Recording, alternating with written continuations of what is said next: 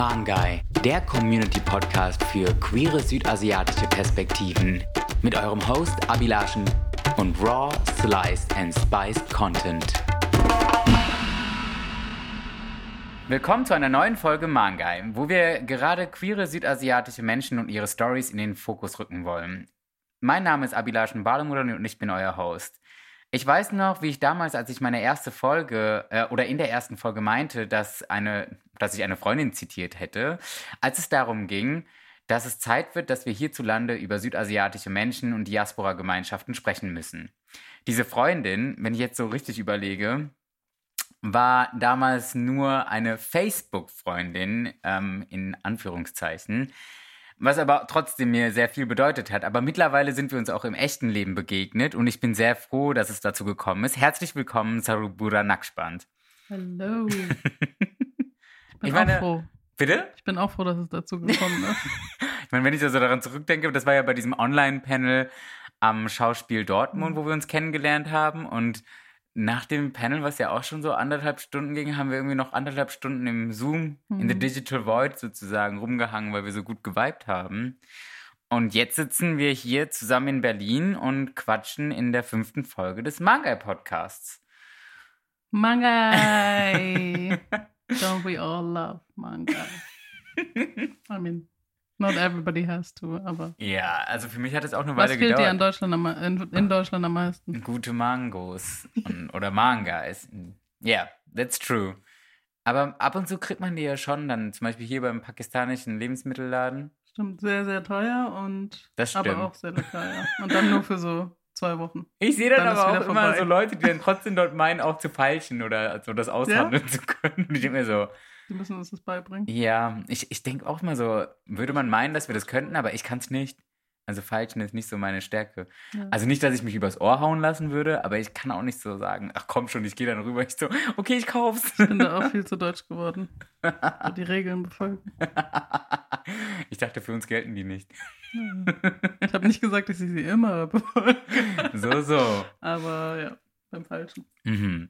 Wir wollen heute gemeinsam über ähm, Themen sprechen, die wirklich auch, ähm, ja, wichtig sind, äh, insofern, dass ähm, ich auch, glaube ich, erst so mit unserem Vorgespräch noch mehr so auf den Trichter gekommen bin, ähm, dass wir uns auch mehr damit befassen müssten, ist gerade auch, was vorangegangene Generationen an ähm, Arbeit schon geleistet haben, die uns ähm, überhaupt den Einstieg oder in puncto Community-Arbeit irgendwie vorangebracht haben. Und ich fand das Wort transgenerationales Empowerment ähm, dazu treffend.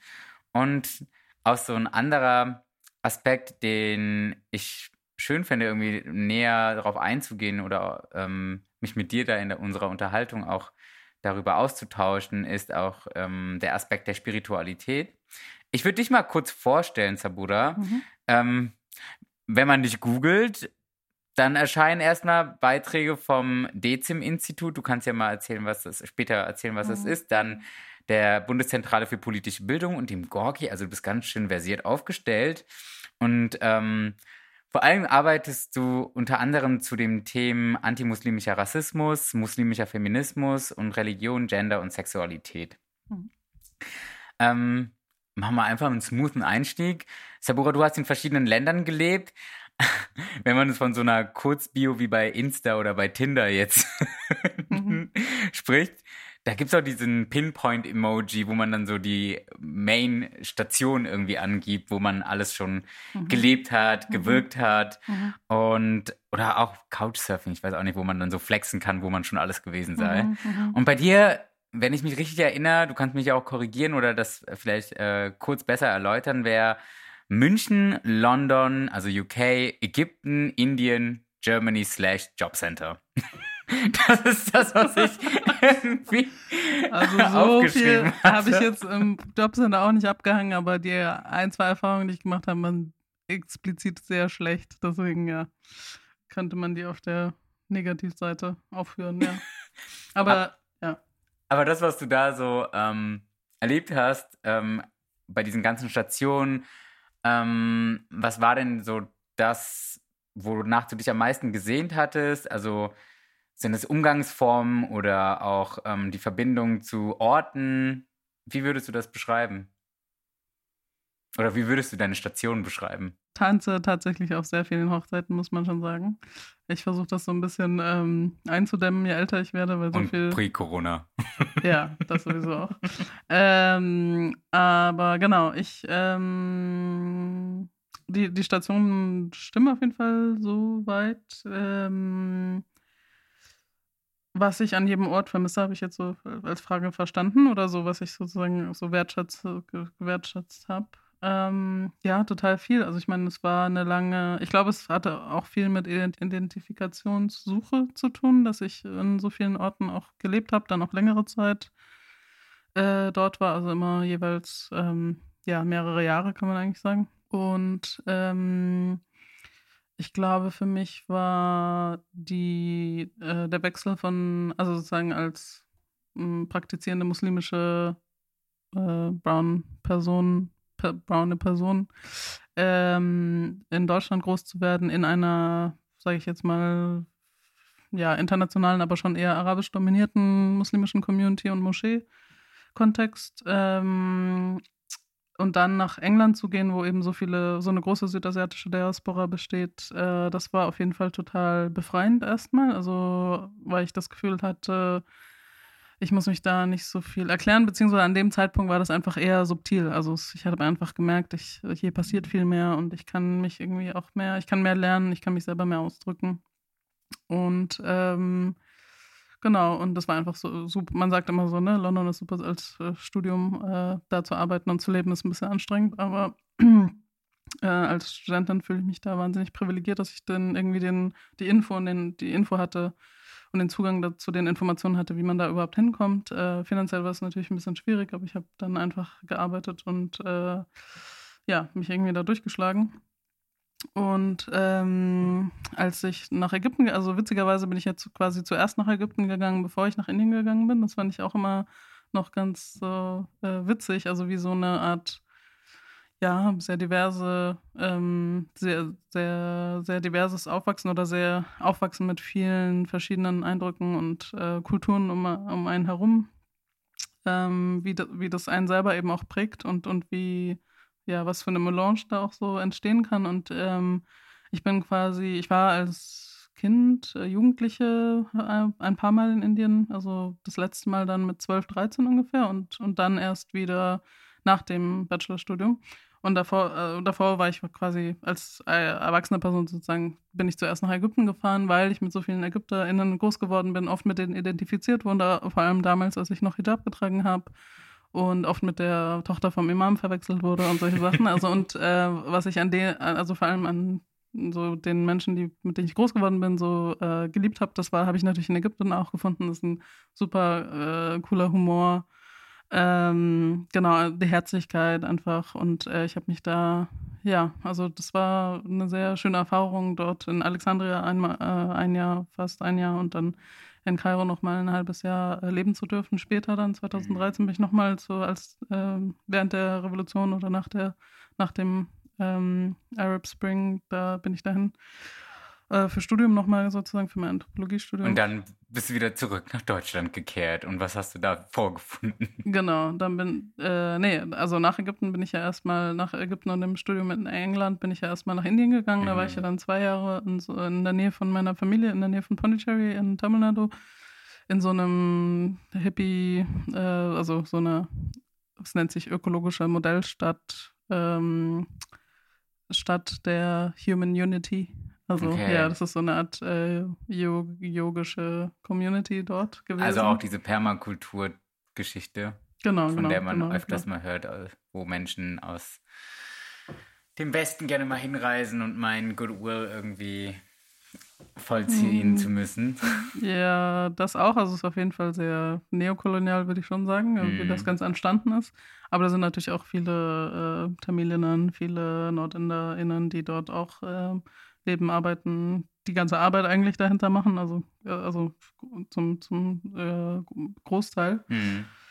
Und ähm, genau, und ähm, ja, dadurch, dass meine Familie in der Nähe war und ich dort auch in einer NGO dann arbeiten konnte eine Zeit lang, bin ich einfach länger dort geblieben nach dem Studium und äh, da habe ich sowieso nochmal ganz anders mit meinen Roots sozusagen connecten können. Ähm, habe gesehen, wo meine Mutter groß geworden ist, habe da längere Zeit gelebt, habe ähm, irgendwie, äh, also zumindest so ne, ein bisschen passi passives Verständnis auch von Tamilisch mitbekommen, was ich vorher nicht so hatte. Vorher war es eher so mhm. Urdu, Hindi, was wir zu Hause, äh, also Urdu eigentlich nur, was wir zu Hause gelernt haben oder gesprochen haben, weil mein Vater eben auch Punjabi ist und ähm, auch sowieso nicht so lange äh, mit uns gelebt hat, aber ja, genau. Das war nochmal eine andere, äh, ein anderes Verständnis auch für meine Wurzeln mütterlicherseits und äh, für die Kultur, auch südindische ja. Kultur und so weiter mitzubekommen. Das war für mich extrem heilend eigentlich, äh, weil ich da erst gemerkt habe, wie stark mich der Rassismus in Deutschland eingeschränkt hat.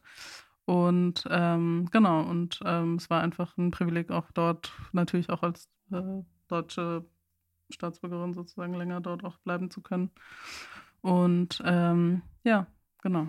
ähm, dann Deutschland, ja, was soll ich sagen? Also ich bin erstmal zurückgekommen und bin natürlich erstmal, ähm, war erstmal auf Jobsuche und habe da sehr unschöne Erfahrungen mit den Ämtern gemacht und wurde gleich, also super degradiert. Ähm, die Dame vom Jobcenter hat mich sofort in so einen Aktivierungskurs mit, mit also mit äh, Leuten, jungen Kids geschickt, die ihr Quali mm. nicht bestanden hatten, also die 9. Klasse nicht bestanden hatten.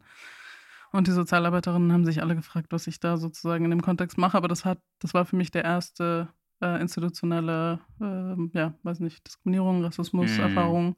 Und das ging, das zog sich dann eigentlich weiter. Es ging dann weiter an der Uni und im BAföG-Amt und ähm, ja, an diesen ganzen Systemen, in denen, mit denen wir halt hier zu da konfrontiert sind. Da wäre auch so meine Frage gewesen nach deinem Auslandsaufenthalt, gerade auch äh, in England, wo, glaube ich, ähm, ein ganz anderer Informationszugang oder auch eine Geschichte zu diesen ähm, Themen zu Rassismus, wie sie auch in der Öffentlichkeit besprochen werden, ja auch nochmal anders ist. Also sich erstmal darüber zu bilden, in Deutschland oder in den deutschen Kontext das so zu versetzen, ist ja die eine Sache, aber dann auch eine Sprache dafür zu finden oder Benennung. Ich glaube, das hat sich in den Jahren jetzt, ist ja auch schon eine Weile her, dass du jetzt äh, in Uniräumen studiert hast was sich da für dich verändert hat oder was sind so deine Beobachtungen? Mhm.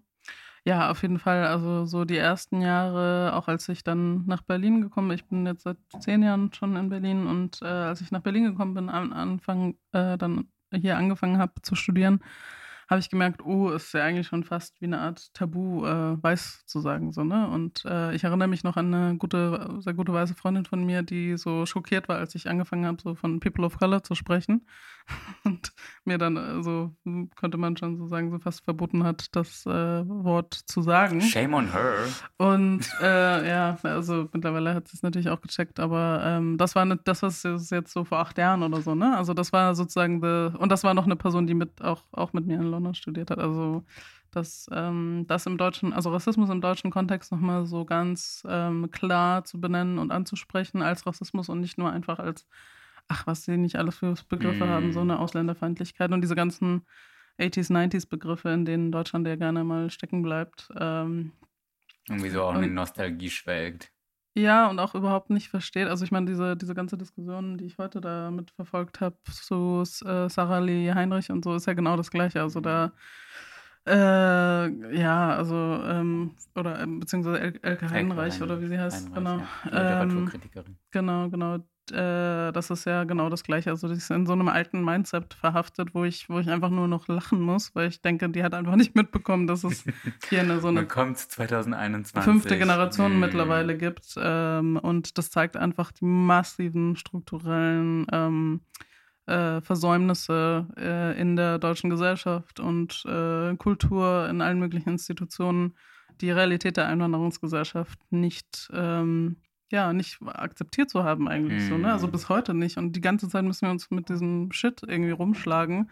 Ich meine, pff, mittlerweile, also dann ist es auch kein Wunder, wenn Menschen sich äh, zurückziehen, egal wie gebildet und also ähm, man ist sozusagen. Das also, stimmt. Das ist wohl dann auch die Konsequenz daraus. Aber wo oder in welchen Momenten können wir denn sonst auch Kraft schöpfen, ist, glaube ich, der Punkt, den ich ja mit dir heute bereden wollte, zu Wege oder auf, uns auf die Spuren zu begeben, wo Menschen aus unseren äh, Gemeinschaften irgendwie Kämpfe geleistet haben, durch, aufgrund derer Errungenschaften wir sozusagen anknüpfen können oder weitergehen mhm. können. Mhm.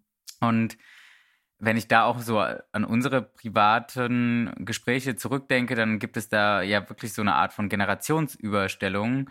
Und du hast es so genannt, transgenerationales Empowerment. Und ich würde gerne auf äh, ähm, genau dieses Konzept oder ähm, diesen Begriff auch nochmal so eingehen oder mit Beispielen. Ich meine, wir haben ähm, wir haben es besser als wahrscheinlich vor zehn Jahren, äh, aber da ist immer noch ein langer Weg vor uns. Und ich würde jetzt gerne einfach ähm, in konkrete Beispiele gehen. Du hast in unserem Vorgespräch zum Beispiel Navina Sundaram äh, erwähnt gehabt.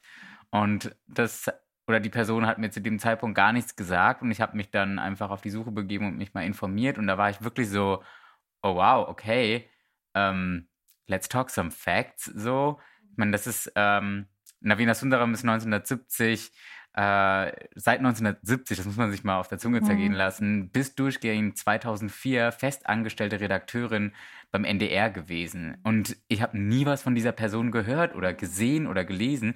Sie moderierte als erste Fernsehjournalistin mit Migrationsbiografie die renommierten Sendungen wie Weltspiegel oder Panorama. Mhm. Never saw it before. Mhm. Und da denke ich mir auch so, okay, die, also was für auch eine Art von Fähigkeit oder auch so ähm, eine Fähigkeit des Bestehens in solchen Räumen oder in solchen Institutionen ja auch bedeutet, mm. sodass sie zum mm. Beispiel in ihren journalistischen Anfängen die Sendung einfach auswendig gelernt hat in Lautsprache, ohne jemals vorher Deutsch gelernt zu haben und sie trotzdem moderiert hat und das einfach so gut geliefert hat.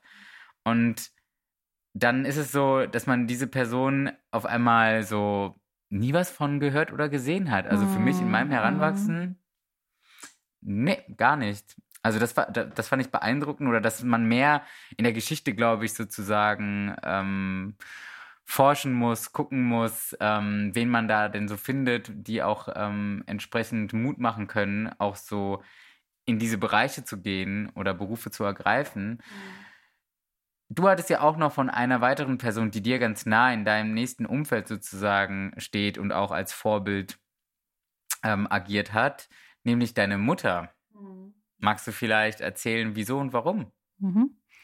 Ähm, ja, total gerne. Ähm, ja, ähm, also das, was du gesagt hast, ne? Also es, äh, dieses transgenerationale Empowerment und auch äh, ist total wichtig und auch zu verstehen, wie sind wir überhaupt hergekommen, was ist der weitere gesellschaftliche und politische Kontext, wie das, äh, warum es diese Migration, unsere Migration von äh, Asien nach Deutschland äh, oder nach Europa gegeben hat.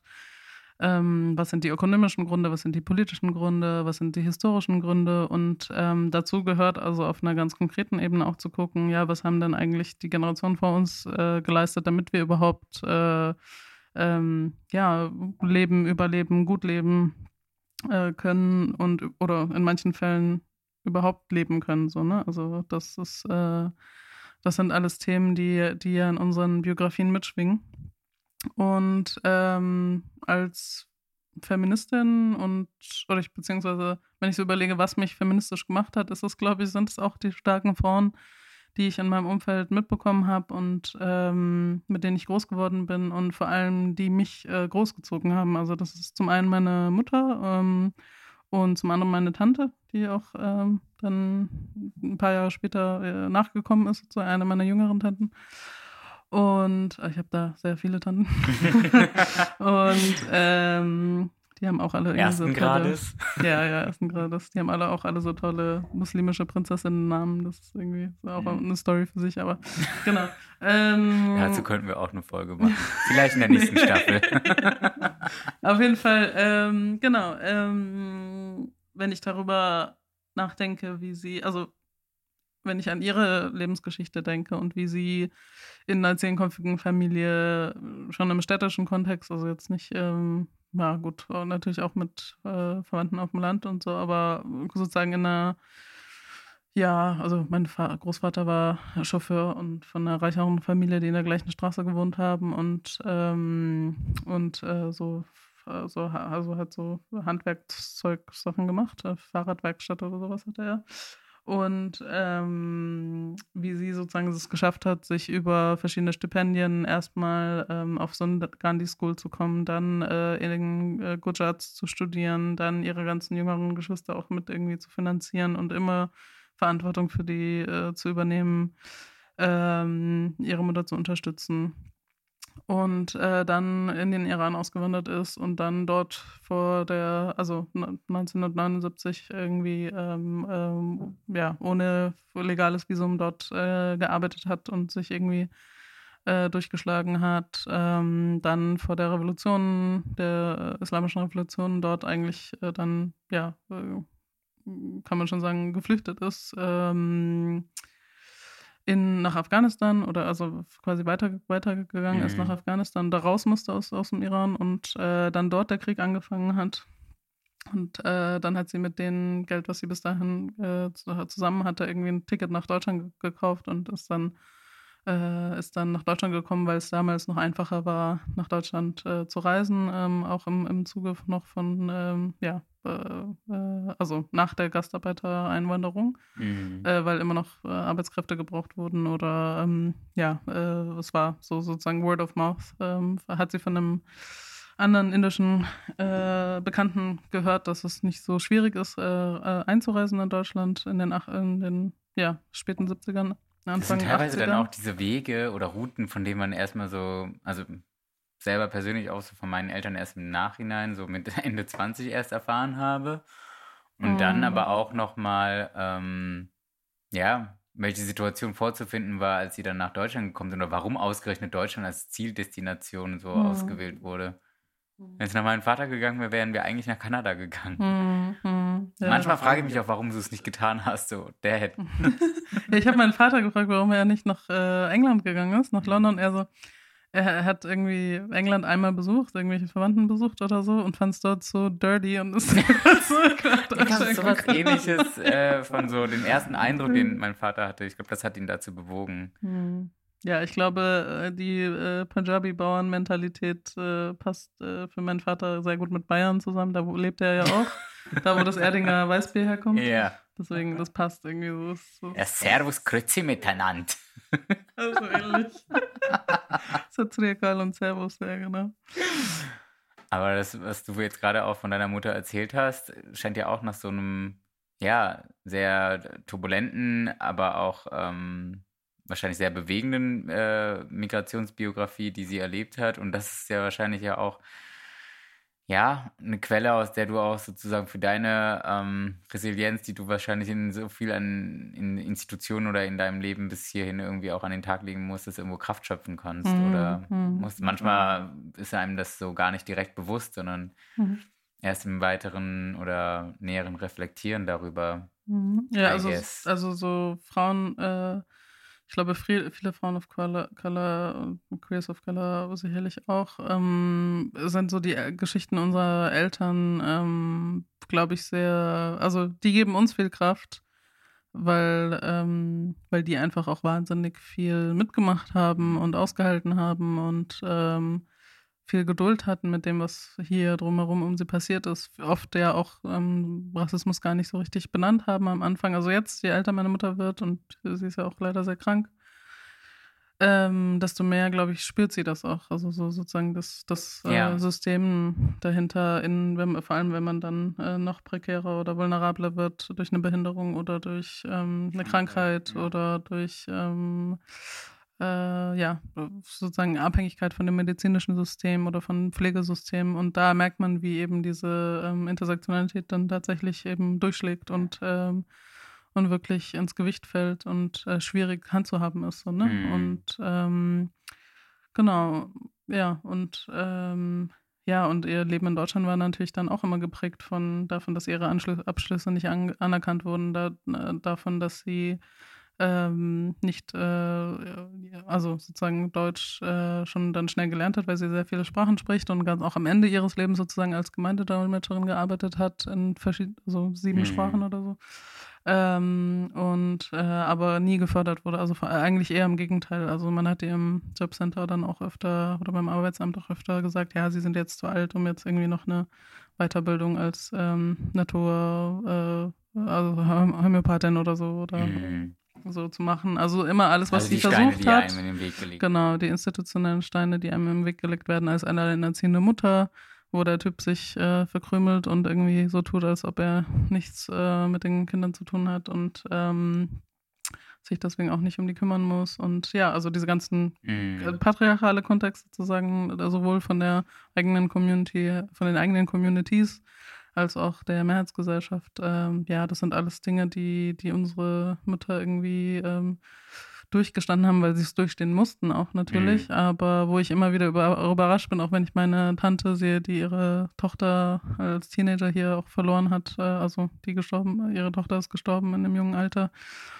Ähm, und hatte auch keine einfache Kindheit und Leben ähm, in Indien und auch im Golf. Also Tante hat im Golf äh, auch eine Zeit lang als äh, Dienstmädchen mhm. gearbeitet und ähm, Genau, als sie ihre Tochter hier verloren hat, also wie viel Kraft sie, sie, äh, sie ist dann später zum Christentum tatsächlich übergetreten und wie viel Kraft sie aus äh, ihrer, sag ich jetzt mal, Liebe zu Jesus, ja, äh, ja. Ähm, schöpft. Äh, das ist, finde ich, immer sehr berührend, einfach, dass die so auch so viele, also Ressourcen haben, die sie mhm. dann irgendwie ähm, ja, mit denen sie irgendwie versuchen, das Leben so zu meistern und auch, auch so ein bisschen mit so ein bisschen Joy. Also. Ich glaube, das ist auch gerade was ähm, der Aspekt, den du jetzt genannt hast, aus, glaube ich, diesen Schicksalsschlägen, die manch ähm, Personen jetzt auch so gemacht haben, dass sie dann ihren ja, Glauben an das Leben oder ein Leben wieder in ähm, in, ja, in Würde auch so beschreiten zu können, dass sie dafür auch wirklich eine Art von ähm, spirituellen oder Glaubenssystem brauchen, was sie wieder, was ihnen hilft, Orientierung zu finden oder wieder ähm, sozusagen ein Leben beschreiten zu können. Mhm. Und das heißt, dieser Aspekt von Spiritualität und Heilung ist ja auch so ein Thema, ähm, worüber wir sprechen wollten und wozu ich dich auch ähm, fragen wollte, wie sich das denn in deinem Aufwachsen als junge äh, Muslima damals wie heute sich äh, in deinem Leben durchzieht, der, das Praktizieren des Islams ähm, und auch inwiefern quasi was die Vermittlung von oder welche Einflüsse in deiner Familienbiografie ähm, das sozusagen auch beeinflusst haben in deiner Weltanschauung und auch ähm, inwiefern zum Beispiel das Queersein sozusagen in der Praktizierung des Islams, den du lebst, auch so mitgedacht wird? Mhm, mhm.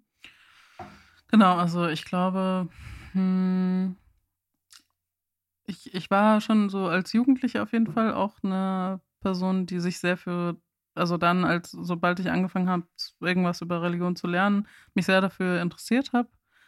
Ähm, und auch irgendwie so eine Art, also obwohl meine Eltern mich die ersten zwölf Jahre, also ich hatte gar keine Ahnung von Religion oder nichts, also ich wusste nur, von meiner Mutter so ne, kein Schweinefleisch und keine kurzen Hemden und mein Vater war so nicht die Haare schneiden und keine Zigaretten anfassen nicht und auffallen. Ja, genau und ich hatte dann so ganz viele so so, so Mini Verbote von beiden Seiten, aber jetzt nichts gravierendes oder so, aber ich wusste hatte keine Ahnung, was dahinter steht. Und dann eben, als meine Cousine dran gestorben ist, dann ist meine Mutter sehr, sehr religiös geworden und dann habe ich einfach sehr, sehr viel, also habe ich sofort beten gelernt und äh, dann sind wir eben äh, Teil eben auch von dieser arabisch-muslimischen Community geworden. Und äh, dann habe ich da natürlich sehr viel ähm, auch an ähm, theologischem Wissen, ähm, äh, religiösem Wissen, Community-Verbindungen äh, äh, aufgebaut und sehr viel gelernt. Dadurch auch äh, tatsächlich über so ja, unterschiedliche internationale muslimische Kontexte und ähm, da waren einfach Menschen aus äh, Indonesien, aus Eritrea, aus also das äh, ja, Tunesien, Syrien, Palästina, äh, äh, Libanon, Bosnien, also es waren wirklich, es war eine sehr gemischte muslimische Community. Ähm, auch alle möglichen Klassen, die da so vertreten waren. Und wir haben da alle zusammen irgendwie unser Community-Leben gestaltet. Ähm, deshalb glaube ich, war das von Anfang an für mich war, war für Spiritualität sozusagen immer etwas, was, was, was sehr Verbindendes war, über Grenzen hinweg, über, ähm, ja, also ich habe es immer so als sehr als äh, sehr heilend empfunden, weil es, glaube ich, auch so eine Art ähm, Familienersatz war in der Diaspora. Also, Mhm. dass ähm, ich wusste, ich habe in Indien irgendwie meine Großmutter und meine äh, acht Tanten und meine zwei Onkels und äh, ganzen Cousinen, Cousins, ja. Und äh, das habe ich halt hier nicht, aber dafür hatte ich sozusagen meine muslimische Umma oder Community, Ja. wo ich das irgendwie und auch so eine Art, ich meine, das ist die äh, die Moschee an sich ist ja auch so eine Art, ähm, also für mich ist eigentlich eine sehr weiblich anmutende Architektur, also das Minaret nicht, aber, aber die Kuppel und, äh, und da hatten wir auch so einen Frauenbalkon und das war irgendwie so, man hat sich irgendwie da, gut- also ich habe mich da zu Hause gefühlt. Und Inmitten von München war das. das war am Stadtrand von München neben der Kläranlage, aber Ist auch interessant, wie so stadtarchitektonisch so solche Orte aus von ähm, Diaspora-Gemeinschaften der Nicht-Mehrheitskultur auch so angelegt sind. Ne? ja. Ist ja, auch interessant absolut. hier in Britz in Berlin ja auch. Mhm, ja, ich glaube. In tiefsten Industriegebieten, neben irgendwelchen Kanalanlagen. Total. Das ist so mit dem Gulduara genauso Ja. in München zum Beispiel. Da ist, Ja. Der ist auch irgendwo, irgendwo im Industrieeck. Und ja, also sehr so hm, versteckt, unsichtbar. Gehört auch nicht so, Hm. also ja, genau, Bloß gehört nicht einfach nicht zum öffentlichen Ja. Leben dazu oder wird zumindest nicht zelebriert in der gleichen, oder wenn dann in so einer kitschigen, fet- fetischisierten, Mhm. Art und Weise wie beim Karneval der Kulturen. Aber anyway, genau. Also das war, genau, das war sozusagen in meinem Aufwachsen eh schon sehr präsent. Und dann, als ich nach äh, England gegangen bin und nach, äh, dann auch nach Ägypten und danach auch nach Indien, habe ich so viele verschiedene Perspektiven kennengelernt. Also in London habe ich äh, muslimische Frauen, die mit Buddhisten verheiratet waren. Oder äh, in Indien habe ich dann sozusagen, war ich in Amritsar mit meinem Vater auch einmal und habe den Golden, Goldenen Tempel dort äh, besucht äh, mit meinem Vater und meiner Schwester. Und in ähm, Südindien war ich da in so einer Yoga-Hippie-Community. ich will gar nicht erzählen, was ich da so gemacht habe. Aber genau. Ähm, also ich habe sozusagen sehr viele, also sozusagen sehr viele so verschiedene, ja, Philosophien, Lebensanschauungen. Ich habe natürlich auch die Realität des gelebten Islam in Ägypten mitbekommen und hat, das hat mich auch, das hat meine Roman, also so, ne, als europäische äh, Muslima, Mus, äh, Muslim, Muslima, bist du natürlich so ein bisschen, hast du ein bisschen so eine romantisierte Vorstellung, wie das ist, wenn man irgendwie irgendwo, also gerade wenn man sehr, sehr, ich war ja sehr orthodox und religiös und für mich war das dann so eine tolle Vorstellung, irgendwie den Adhan irgendwie zu hören, den Gebetsruf. Aber dann bist du dort und dann, ja, hörst du halt den Gebetsruf und gleichzeitig bist du irgendwie blöd angemacht äh, von irgendwelchen Typen. Ist halt irgendwie nicht so geil. Aber genau, ähm, äh, das war nochmal so Reality-Check auch, was, was es sozusagen dort bedeutet. Es war für mich super interessant, in Indien auch die ähm, äh, Multireligiosität meiner eigenen Familie kennenzulernen und auch ähm, überhaupt wie Menschen, also Hindus und Muslime zum Beispiel, da zusammenleben oder gelebt haben. Ja, ist leider jetzt wird ein bisschen äh, schlimmer, die, Mhm. die Lage dort oder diskriminierender und ja, schlimm einfach. Und ähm, genau, ähm, faschistischer muss man eigentlich sagen. Ähm, naja, auf jeden Fall, ähm, ja, es ist, glaube ich, auch in meiner sozusagen Empowerment-Praxis, auch fließt es auch in meine Empowerment-Praxis ein. Als Empowerment-Trainerin auch äh, gebe ich auch viele Workshops, vor allem für äh, BIPOC, ähm, ja, äh, Flinter ähm, und ähm, für muslimische Frauen of Color und so weiter, die habe ich die ganzen letzten Genau. Jahre immer gemacht. Welche Organisationen waren das denn, wo du ähm, vor Dingen mit denen du gearbeitet hast? Also ich bin selber ähm, Vorstand von Holla e.V. zum Beispiel, das ist ein intersektionales Gesundheitszentrum in Köln. Für, es war, wie hieß früher, intersektionales Mädchen. Meinst du jetzt Köln-Cologne oder Neukölln-Berlin? Köln, Cologne. Okay. Ich, ja, ich sag doch, ich tanze auf vielen Hochzeiten. genau, äh, äh, das wird dort von einem ganz tollen Team geleitet. Und ähm, hier äh, gibt es ja zum Beispiel BWORK Rising, äh, auch ein äh, Space für ähm, äh, ja, äh, BIPOC hier in äh, Flinter BIPOC hier in äh, Berlin und ja, zahlreiche Organisationen, die immer wieder auch Gelder geben, um äh, Workshops zu machen. Ähm, so, ja, eher li- linksorientierte Organisationen. Und äh, viel für also im Stu Studiekontext ähm, gemacht und auch selbst ähm, hatten wir auch ähm, Initiative, also was heißt, äh, ja, so Kollektive gegründet. Einmal äh, so eher so ein bundesweites äh, bundesweiter Zusammenschluss von muslimischen Feministinnen. Das hieß damals äh, Yantaro-Kollektiv, äh, wo wir auch so, ähm, ja, einfach ein ähm, Kollektiv von schwarzen ähm, South Asian und ähm, äh, waren hauptsächlich noch äh, türkische, türkische und arabische Musliminnen mit dabei, also ähm, mhm. die, die wir alle zusammen dieses Kollektiv hatten und uns auch irgendwie queerfeministisch und dekolonial verstanden haben, uns in verschiedenen Städten in Deutschland getroffen haben und davon übrig geblieben sozusagen oder davon jetzt noch so als ähm, Struktur übrig geblieben ist äh, Berlin Muslim Feminists was ich hier mit ein paar Freundinnen gegründet hatte. Und da haben wir in dem Kontext auch viele Veranstaltungen zu islamischer Feminismen, äh, äh, genau, äh, zu Frauen-Empowerment in Islam und auch queer-muslimischem Empowerment gemacht. Und ähm, weil du auch gefragt hattest, wegen meinen, also wegen sozusagen, wie mein Queer-Sein und mein muslimisch Sein zusammenpasst oder auch mein, mein ja, religiöses Verständnis zusammenpasst. Äh, da muss ich sagen, bin ich auch eigentlich durch diese ganzen Vernetzungen von BIPOC in Deutschland, habe ich ähm, glücklicherweise, hatte ich dir auch erzählt, äh, äh, Leila äh, Jagiela kennengelernt, mhm. äh, eine gute Freundin von mir, die äh, Muslima ist. Witzigerweise kennen wir auch die gleiche Moschee-Community, also von, von früher noch irgendwie und äh, das ist auch witzig, wie lange die Verbindungen irgendwie so zurückgehen, aber man realisiert man mal gar nicht, wie viele queere Menschen in den eigenen Gemeindekontexten unterwegs sind. Und ähm, genau, und äh, sie ähm, bringt da jetzt auch ein Buch aus zu, ähm, zu ihrer Geschichte als äh, Trans-Person, äh, als Muslima.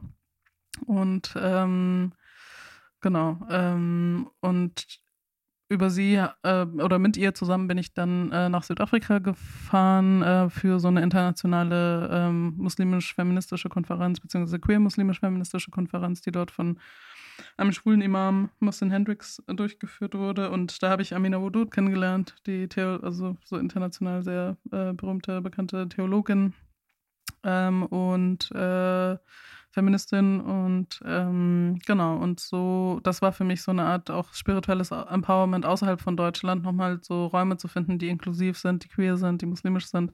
Und dadurch ähm, ich, ich sage immer gerne, also ich wurde dort von einem äh, guten äh, schwulen Freund auch äh, sozusagen dazu aufgefordert, auch ein Gebet zu leiten dort in, in unserem Gathering mhm. dort. Und ähm, als ich das dann, zuerst habe ich mich nicht so, nicht so ganz getraut, aber ich habe das ja alles gelernt als Jugendliche. Und dann habe ich es einfach gemacht und da ich hatte wirklich auf einer spirituellen Ebene das Gefühl, so da kommen zwei Hälften von mir zusammen, weil ich einfach sozusagen in meinem Körper oder so wie ich bin, ja. äh, trotzdem vor Gott stehen konnte und sagen und, und eine Community hinter mir hatte, die sozusagen mhm. auch zu mir steht und es war so oh, voll. Schon Gänsehaut, wenn du das erzählst. Ja, ja, das muss das schön gewesen sein. Es war sehr heilend und mhm. ähm, ich meine durch meine äh, Tanzpraxis jetzt sozusagen, also ich habe dann auch immer mehr äh, mich auf Körperempowerment und ähm, äh, anstatt immer sozusagen im, im, Kopf hängen zu bleiben. Oder? Genau, da wollte ich dich auch gerade fragen. Neben deinem Forscherinnensein bist du ja auch eine ausgebildete Tanzpädagogin im Transformative Dance slash Free Dance Movement. Mhm. Vielleicht kannst du genau das ähm, näher erläutern, was es mit äh, oder wie du zu dieser Tanzrichtung gekommen bist. Also ich habe mich vorher versucht im Netz so über diese Tanz äh, Richtung so zu äh, informieren. Und es ist so eine Art angeleitete Tanzreise in Anführungsstrichen, mhm. die den Körper befreit, die Seele befreien soll und den Geist beruhigt. Dieser ausdrucksstarke Tanzmeditationsansatz integriert Bewegung, Tanz, Körperarbeitstechnik und Heilungsprozesse und einen spirituellen Weg. Also mhm. das äh, klingt ja auch so, als wäre das so eine Art ähm, spiritueller Ausgleich zu dem physisch ähm, zu dem physischen Arbeiten im Wissenschaftsbetrieb vielleicht. Mhm. Und ähm, ja, am Ende geht es ja auch darum, dass man einfach auch Heilung von all diesen alltäglichen Braus ja auch braucht. Mhm. Ne? Mhm.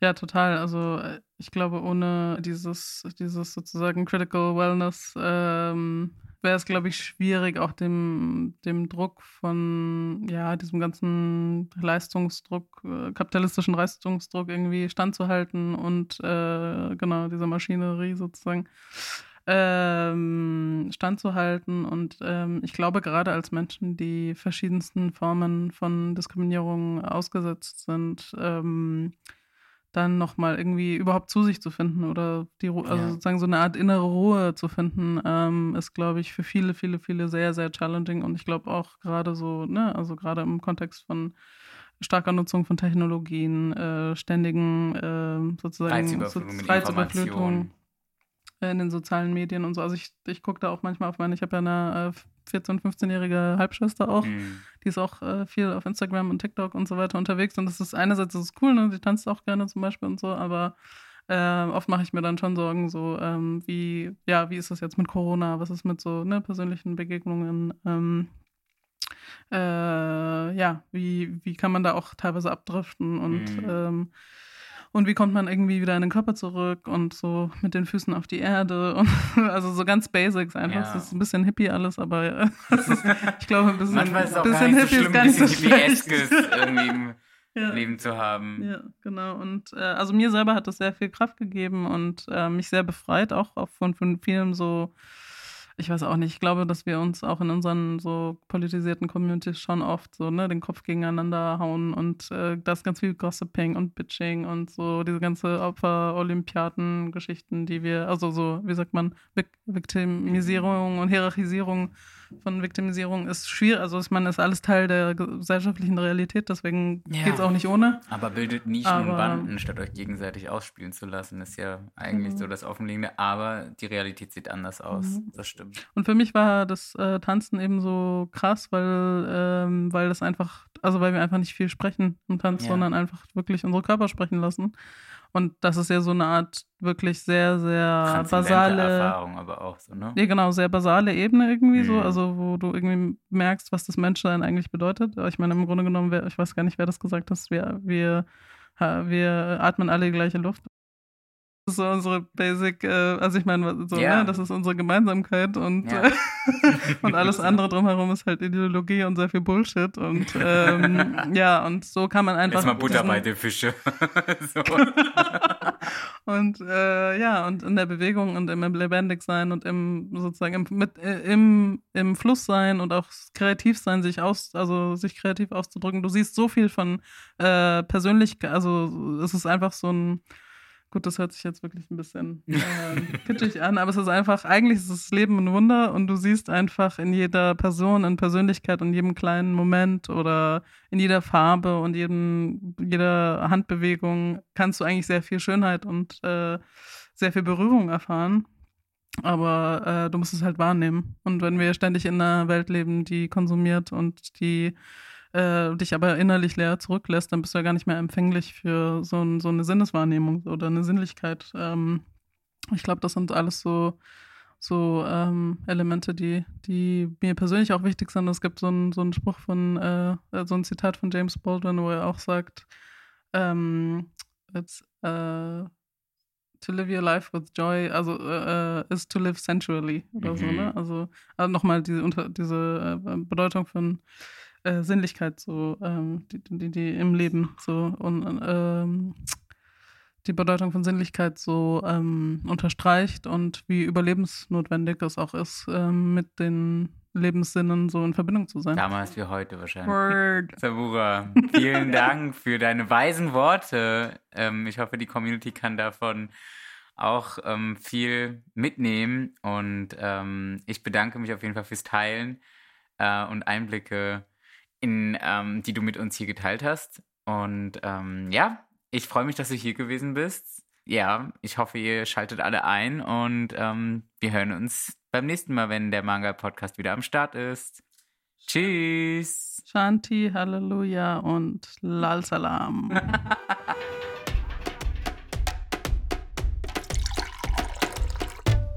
Das war der Mangai Podcast. Jingle bei Nida Sanai aka Nedalot und produziert von Cousin Production. Idee, Konzept und Moderation von mir, Abilashen Balamurali.